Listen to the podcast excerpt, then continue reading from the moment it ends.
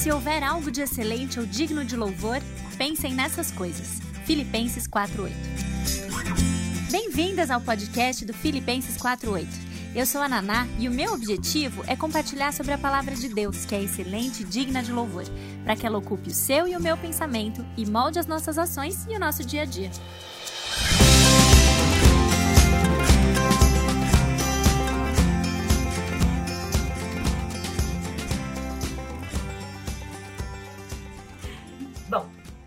Hoje a gente vai falar sobre a perfeita justiça de Deus. O nosso Deus como um Deus totalmente justo. Eu confesso para vocês que na minha limitação de alguém que é uma, uma, alguém que busca conhecer mais da Bíblia, mas que ainda que eu não tenho uma, uma, uma formação em teologia ou nada formal, digamos assim, é, eu pensei até em ignorar esse assunto, assim, tipo, é, passar batido, falar de outra coisa, pensando que talvez enfatizar o seu amor, a sua bondade, a sua sabedoria, que isso fosse mais prudente para esse momento de crise que a gente está vivendo e em que o que mais a gente quer ouvir é sobre um Deus que nos ama, sobre um Deus que está no controle da nossa vida, que tem um plano maravilhoso para ela, ao invés de falar que Deus castiga os ímpios na justiça dele mesmo. Só que eu percebi, estudando o tema, que esse é um erro. E é importante saber disso. Porque se Deus é bom e por causa da sua bondade eu posso descansar também na sua, na sua soberania, não seria a mesma coisa com a sua justiça? A Bíblia enfatiza a justiça de Deus e um Deus totalmente justo como algo a ser celebrado. Não uma falha no seu caráter, ou não algo que a gente tenha que deixar de falar, ou pisar em ovos para pensar em como falar sobre isso, ou algo que a gente deve esconder. E eu espero que até o final dessa breve meditação dessa manhã, você, se está um pouco ah, apreensiva, talvez, com esse, com esse papo de justiça, encontre razões de sobra para se dobrar em gratidão diante de Deus e da sua justiça perfeita. É, mas eu vou também dizer uma coisa, e talvez eu já devesse ter dito isso em relação aos outros atributos. Eu tive que escolher alguns aspectos sobre esse tema em detrimento de outros. Assim como em todos os outros dias, a conversa sobre os atributos de Deus, como você deve talvez imaginar, ela é sempre muito mais ampla do que a gente tem tido a capacidade de, de fazer aqui nessas breves meditações. E é por isso que eu sigo sempre indicando que você se aprofunde no assunto, que você leia, leia a palavra de Deus e leia também livros que, que se te interessa saber mais sobre os atributos, que vão te dar uma maior profundidade sobre isso. Então, lógico, os livros da Jen Milkin, tanto Incomparável quanto Renovadas, todos os capítulos, o que eu faço aqui é uma síntese, ela explora algumas coisas com muito mais profundidade também. O A.W. Tozer, ele também tem livros que falam sobre os atributos de Deus, se não me engano, chama Mais Perto de Deus, o livro dele que fala sobre isso. O R.C. Sproul, que eu já falei aqui, enfim. Vamos lá. Governar é uma ideia de Deus. Deus concedeu autoridade às pessoas para implementar um governo na Terra. Entretanto, ele, como soberano, ele conhece todos os atos, todos os pensamentos, ações e motivações, de modo que ele é que detém o cetro da justiça com uma nítida e clara visão do todo, diferente de qualquer outro juiz terreno que não tem, por mais que conheça ou julgue conhecer todos os fatos, uma visão é, completa do todo. Obrigada para quem me atualizou o nome do livro do Tozer aí, O Conhecimento do Santo. O governo justo de Deus, ele cresce então em beleza quando ele é considerado no contexto de tudo que a gente tem visto e viu no começo dessa semana especificamente, a sua onisciência e a sua onipresença. O Deus que está em todo lugar, o Deus que tem todo conhecimento, que tem vocação ilimitada para todas as coisas, também tem para desempenhar um papel de justo juiz. Em um tribunal terreno, por exemplo, os juízes bons erram Juízes sábios cometem erros. Isso porque os casos são ouvidos por um juiz humano e por jurados humanos, todos com capacidade limitada de discernir entre verdade e mentira. Testemunhas oculares num tribunal terreno são ouvidas e reportam ah, fatos com capacidade limitada também de lembrar do que realmente aconteceu.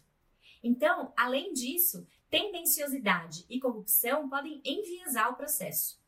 Às vezes, a pessoa errada é condenada. Às vezes, uma sentença injusta é declarada para o réu. E a justiça nem sempre é servida nos tribunais humanos, infelizmente. Em contraste a isso, Deus é o juiz que domina sobre todos os fatos em todos os casos. Enquanto os tribunais humanos se esforçam para tentar reconstruir o que realmente aconteceu, Deus conhece exatamente quem fez o que, quando e mais, com qual propósito. Isso mesmo, com qual propósito? Ele não apenas conhece os fatos externos, como também as motivações de cada ato. Ele não é somente o juiz. Em sua onipresença, ele também é testemunha ocular de tudo. A justiça, então, é sempre cumprida no tribunal de Deus. Além disso, as suas sentenças são sempre perfeitas e justas. Ele é capaz de exagerar, ele é incapaz, desculpa, de exagerar na punição e ele é incapaz de deixar por menos. A sua justiça não dá espaço para crueldade ou para vingança. Toda sua ira é correta e adequada à transgressão que a provocou. É impossível rotular o governo de Deus como bom sem considerarmos a base da sua autoridade. Sob qual padrão que Deus governa? Como fonte de toda justiça e soberania, domínio, governos que ele tem sobre tudo, é Deus quem tem a prerrogativa de determinar o que é certo e o que é errado. Ele é quem estabelece os limites da moralidade. E o instrumento de Deus para o seu bom governo é a sua lei perfeita. É a lei perfeita de Deus que diz o que é certo e o que é errado. E onde está ela? Mais uma vez, a gente vai ver a centralidade da palavra de Deus. Essa lei perfeita está na sua palavra. No Salmo 119, Davi exalta a grandeza e a, bondade, e a bondade da lei perfeita de Deus em todos os seus 176 versículos. O capítulo mais longo da, da Bíblia, o salmo mais longo da Bíblia, devotado a exaltar o Deus da palavra e a palavra de Deus. Davi repete dez vezes o quanto ele tem prazer na lei do Senhor e 28 vezes o desejo que ele tem de guardá-la no seu coração e na sua mente. Se o rei Davi exaltou tanto seu amor pela lei de Deus, imagina quanto o próprio Deus não tem prazer na sua, na sua palavra. De acordo com o apóstolo Pedro, os filhos de Deus devem viver de forma reverente em obediência à luz da justiça de Deus que vemos e conhecemos por meio da sua palavra, da sua lei. E aí, 1 Pedro, capítulo 1, versículo 17, diz o seguinte: Ora, se invocais como Pai aquele que, sem acepção de pessoas, julga segundo as obras de cada um, portai-vos com temor durante o tempo da vossa peregrinação. As ideias, tanto de obediência quanto de temor a Deus, parecem tão meio fora de moda, mesmo dentro dos círculos cristãos. De, Pedro nos lembra de que o Deus que enviou seu próprio filho, ele é um pai, sim, um pai pessoal, amoroso, mas ele nos lembra que ele também é um juiz imparcial do coração dos homens. Esse Deus, então, é digno da nossa adoração e também é digno da nossa reverência e do nosso temor. É importante que nós reverenciemos a Deus, porque quando nós nos esquecemos da sua glória, é muito fácil a gente se esquecer também da sua boa lei. Como vemos, é, inclusive, o povo de Israel fazendo isso tantas vezes e repetidas vezes no Antigo Testamento. Assim como eles, porque às vezes a gente fala do povo de Israel como se eles fossem né, distantes de nós e ingratos e reclamões, como assim. Só que se a gente fizer uma análise verdadeira do nosso coração, a gente vai perceber que a gente é igualzinho. Assim como eles, nós podemos esquecer que foi Deus quem nos resgatou da escravidão e começar a perseguir os nossos próprios assuntos por aqui. Mas aqueles que se mantêm firmes na verdade de que Deus é sim um Pai amoroso, e esse atributo, Deus é amoroso, está presente na nossa lista da semana que vem, uh, mas que Ele também é um juiz e um justo juiz, esses adorarão o Senhor na beleza da sua santidade. Trarão os sacrifícios aceitáveis de um coração quebrantado e contrito, de obediência, de oração e de adoração.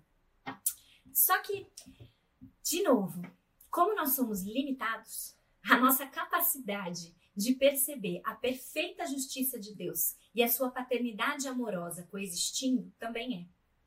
O tempo de uma vida nem sempre é suficiente para nós vermos a sua justiça em ação. Com frequência, os ímpios prosperam. Com frequência, os ímpios prosperam acima dos cristãos, dos que temem o Senhor. Muitas vezes, inocentes morrem sem que sejam vingados dos crimes que foram cometidos contra eles.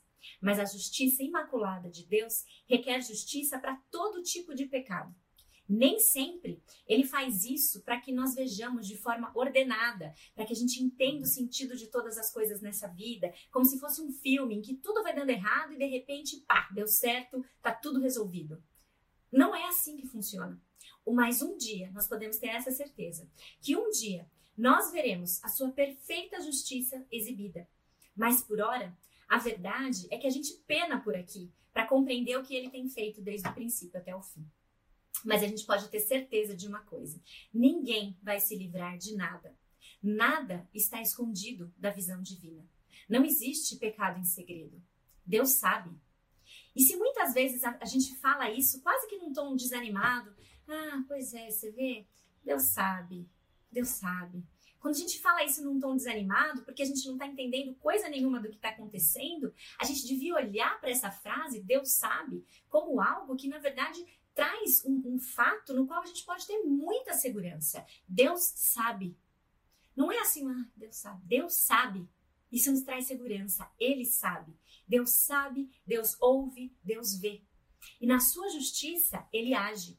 De maneira nenhuma ele vai inocentar o culpado. A segurança em sabermos que nenhuma injustiça que nós sofremos passará sem retribuição. Mas agora, se você é filho, filha de Deus, pense também numa coisa. Quão reconfortante é saber que esse justo juiz, diante de quem nós teremos que comparecer, também é aquele a quem chamamos de Pai. Nosso bom Pai, nosso amoroso Pai, é também o nosso justo juiz. Imagina ser colocado num tribunal para ser julgado e quando você chega lá, você descobre que quem vai executar a sentença, quem vai julgar, é o seu pai, infinitamente amoroso, infinitamente bom, infinitamente compassivo e tantas outras coisas. Agora imagina que quando você se levanta diante desse bom e justo juiz para declarar toda a sua culpa, Jesus Cristo se levanta e intercede por você. O testemunho dele, a partir desse momento em que ele se levanta e intercede por você, é o que vale. E sabe o que Jesus diz? Eu carreguei essa culpa. Jesus diz que ele carregou a sua culpa, que ele assumiu a culpa de você ter se rebelado contra o bom governo de Deus. Ele carregou sobre os seus próprios ombros a sua pena numa cruz de madeira. Eu até arrepio. A cruz foi onde Cristo sofreu pelos pecados de muitos. Não há justo, a palavra de Deus é contundente, não há justo, não há um sequer. Romanos 3,10 diz assim: A destruição e a morte é o que todos nós merecemos. Na cruz, a justiça de Deus, cortante, à altura dos nossos crimes cometidos, choveu do céu sobre o único humano justo que essa terra conheceu. Voluntariamente, o justo sofreu pelos injustos para nos levar até Deus. Por causa dele, nós somos declarados justos. Ele paga o preço por nós e altera o nosso status. Nós não fizemos nada, Jesus fez tudo. Por isso a Bíblia nos lembra, em 1 João 1,9, que se nós confessarmos os nossos pecados, Deus não é apenas fiel para nos perdoar. Às vezes a gente lembra desse versículo pensando ele é fiel para nos perdoar, nos purificar. A Bíblia diz que ele é fiel e justo você já parou para pensar no que, que justo significa nesse versículo? Como Cristo foi punido no nosso lugar, Deus seria injusto em nos castigar por um pecado que já teve a sua recompensa, já foi pago. Os nossos pecados já foram pagos lá na cruz. Ele intercedeu por nós. Pensa nisso por um instante, ele pagou tudo. A justiça de Deus foi cumprida em Jesus, o seu filho, sem pecado nenhum. Quão preciosos então devem se tornar o seu sangue derramado, o seu corpo partido na cruz, na sua vida. Quão rápidas, quão rápidos nós devemos ser em confessar os nossos pecados. Toda a necessidade de dar desculpas e autojustificativas é inútil. Nós somos justificados diante de Deus em Cristo. Ele já pagou. justiça de Deus exercida em Cristo, através de Cristo Jesus. Só que nós, com frequência, esquecemos dessa maravilhosa, maravilhosa verdade. E com frequência, a gente procura justificar a nós mesmos. E aí, inevitavelmente, o nosso relacionamento com Deus e com os outros vai sofrer os efeitos disso. Nós começamos a manter uma lista de ofensas que os outros cometem contra nós. E a gente vai à loucura cada vez que elas acontecem. E a gente usa, inclusive, essa expressão: toda vez você faz isso, sempre ela faz isso, ele nunca faz o que eu quero. Nós mantemos uma lista de coisas, buscando que as pessoas devam se justificar ou que nós ah, exercemos um, um governo sobre elas quando diz respeito à nossa vida, a gente começa a negar ou minimizar os nossos próprios pecados, ao invés de reconhecer a nossa culpa e confessá-la. Não só isso, nós perdemos a noção ou a consciência das ofensas que nós cometemos contra as outras pessoas. E nós ficamos irados quando alguém chama a nossa atenção. Ou a gente explode em ira, a gente corre em se justificar para tentar amenizar, abrandar a nossa situação. Enfim, a pessoa autojustificadora, ela é lenta em ouvir, rápida em falar e rápida em se irar. Exatamente o oposto do modelo de sabedoria e paciência descrito em Tiago 1,19, que diz que nós devemos ser prontos para ouvir, tardio para falar e tardio para se irar. É uma tremenda perda de tempo fazer isso. A autojustificação revela falta de entendimento quanto ao perdão que nós recebemos por meio da cruz. A cruz de Cristo significa que a luta já foi resolvida. Para de lutar, para de tentar se justificar. Assuma a culpa e confesse, porque Ele é fiel e justo para te perdoar. Já foi pago. Para de se debater. O efeito imediato de entender essa justiça de Deus, revelada e manifesta em Cristo, então, é o desejo interior de obedecer. Está pago. Jesus entrou no tribunal diante do nosso Deus, justo juiz, intercedeu em nosso favor e disse: Eu carreguei essa culpa. E na cruz ele levou todos os nossos pecados. O nosso papel é crer nessa graça, nessa maravilhosa verdade e confessar os nossos pecados. Ele vai perdoar, porque já somos declarados justos diante de um justo juiz.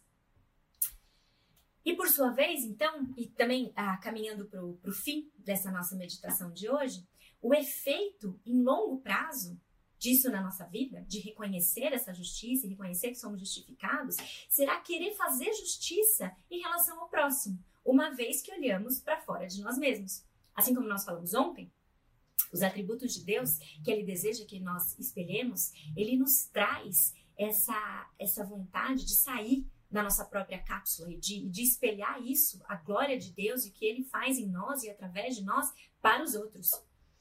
Miqueias 6:8 é um dos meus versículos favoritos. Talvez porque quando eu estudei no seminário nos Estados Unidos, tinha uma música que era exatamente esse versículo. E eu gostava muito dessa música e acabei gostando muito do versículo também, pelo que ele diz para nós. Miqueias 6:8 diz assim: Ele mostrou a você, ó homem, o que é bom e o que o Senhor exige. Pratique a justiça, ame a fidelidade e ande humildemente com o seu Deus. Deus deseja que nós pratiquemos a justiça. Quando nós paramos de olhar só para nós e de apresentar autojustificativas em relação ao que fazemos, nós ficamos atentos ao próximo, ficamos atentos às necessidades dos outros. Devemos usar então toda e qualquer forma de vantagem que nós temos em benefício do próximo. Nós vimos isso também quando falamos sobre onipotência, que tudo aquilo que a gente pensa ter, na verdade, não é nosso. Então, a gente deve usar essas vantagens ou esses talentos que nós recebemos em benefício e serviço de Deus e do próximo. Aqui não é diferente, então. Esses atributos que a gente tem que espelhar, a gente tem que usar em benefício do outro. Refletir a justiça em um mundo corrompido pela injustiça é ajudar quem tem necessidade. Os explorados, os vulneráveis, infelizmente ainda vivem marginalizados ao redor ou mesmo dentro de tantas igrejas. Nós agimos com justiça quando nós intercedemos em favor deles, garantindo que eles sejam tratados como seres humanos à imagem de Deus também, que são. Devemos ser, então, os primeiros a alimentar os famintos, a dar boas-vindas aos estrangeiros ou excluídos, porque quando nós agimos assim, nós estamos agindo como Cristo, refletindo a sua justiça. Justiça essa que foi plenamente manifesta a nós através de Jesus e do preço que ele pagou por nós. O bom governo de Deus assegura que a justiça, enfim, vai prevalecer sobre todas as coisas. Nós podemos crer nisso. Deus sabe e a sua justiça vai prevalecer. Até lá, a vontade de Deus para a nossa vida é que nós vivamos em obediência, reconhecendo esse presente da justificação que nós temos em Cristo, parando de tentar obter essa justificação sozinhos e procurando justiça para aqueles que não têm. Então pense um pouco para concluir. Como o fato de saber que Deus é justo muda o seu dia hoje? Pense em quais pessoas precisam de você para que faça justiça por elas. Pense em atos específicos que possam ser praticados nessa semana para ajudá-las. E em oração, louve a Deus por Ele ter nos justificado em Cristo. Nós somos declarados justos. Peça a Ele que te ajude a parar de buscar autojustificação e ao se deleitar nessa condição que você tem de ser justificada, a ser rápida então em confessar e a buscar agir com justiça em favor dos outros. Amém? Uma das músicas que eu mais gosto, talvez a minha música atual favorita, é aquela que começa dizendo isso: Justificado eu fui, santificado eu sou, glorificado serei através de Cristo. É tudo por Ele. Nós somos salvos pela graça, mediante a fé nesse Cristo que pagou o preço por nós. Nós temos esse acesso. E isso não vem de nós, é dom de Deus. Graças a Deus por esse Deus justo, por esse Deus bom, compassivo, zeloso e amoroso. Muito bem. Chegamos ao fim de mais uma semana, graças a Deus. E como sabem, nós fazemos as devocionais todos os, os dias de segunda a sexta-feira. Então, amanhã e domingo nós não teremos as lives devocionais e estaremos de volta, se Deus quiser, na segunda-feira, meditando mais sobre esse Deus incomparável, sobre os seus atributos maravilhosos que não nos cabe querer alcançar e sobre aqueles atributos maravilhosos que nós devemos buscar refletir para a glória de Deus, em benefício também dos outros. Amém? Obrigada por mais uma manhã comigo e que tenhamos todos um bom dia. Tchau!